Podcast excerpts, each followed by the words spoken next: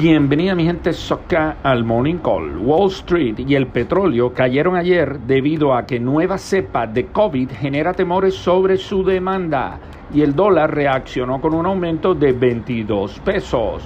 Súmale que la OPEP revisa su producción en enero. ¿Será que comenzó el rebote de la tasa de cambio? Amanecerá y veremos. El muro de la corrupción. La Procuraduría General de Ecuador develó una placa de mármol en la entrada principal del Palacio de Carondelet en Quito con los nombres de las 20 personas sentenciadas por el caso Sobornos 2012-2016 relacionado con Odebrecht. Está en la cabeza de la lista el expresidente Rafael Correa. ¿El escarnio público funcionaría en Colombia? ¿Cómo estamos acá de expresidentes en la lista?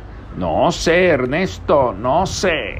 Y finalmente se supo, le pringaron los calzoncillos, tal cual. Un agente ruso reveló accidentalmente cómo envenenaron a Alexei Navalny.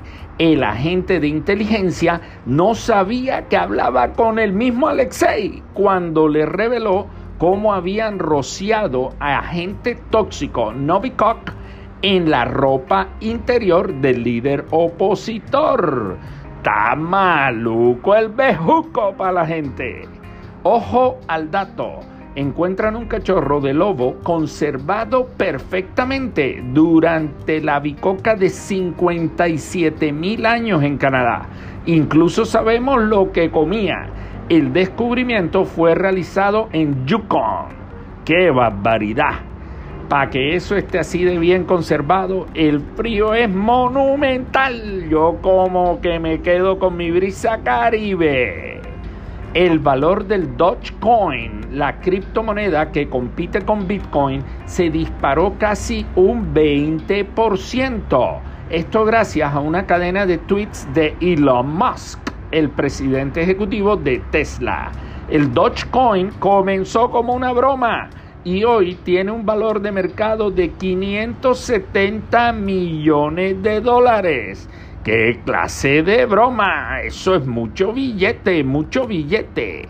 Hoy es martes de amor, de mucho amor. Está cerca nuestra Navidad. Úsalo como ingrediente secreto. Hagamos las cosas con amor, que de esta salimos juntos. Vamos para adelante. Fuerza y pulso. Feliz día para todos.